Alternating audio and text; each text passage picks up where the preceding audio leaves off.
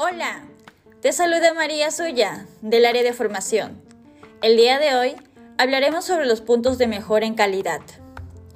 Sabemos que en toda llamada debemos hacer un ofrecimiento adecuado a nuestro cliente siguiendo los parámetros establecidos, los cuales se han detectado algunos puntos a mejorar como los siguientes. Debemos brindar al cliente información correcta sobre las características de su nuevo plan.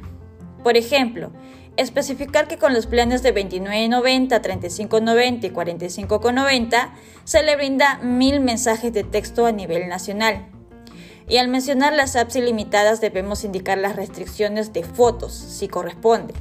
Por ejemplo, con los planes de 29.90 y 35.90 cuenta con Facebook Fotos e Instagram Fotos, así como WhatsApp, Messenger y Waze.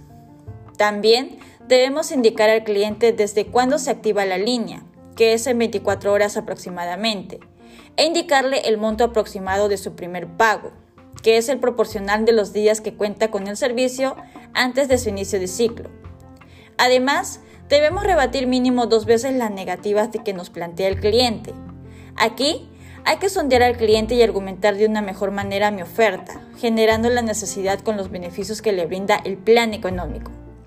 Al momento de validar la titularidad de la línea y empezar con la lectura del contrato, es indispensable solicitar todos los datos que están en la ficha del Inconcert, tales como nombres y apellidos, DNI, fecha y lugar de nacimiento, dirección, referencias y correo electrónico.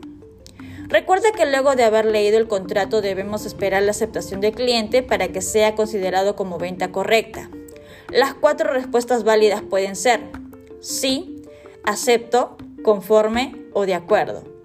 Muy bien equipo, ten en cuenta estos puntos importantes para mejorar la calidad de tu llamada. Que tengas una excelente semana.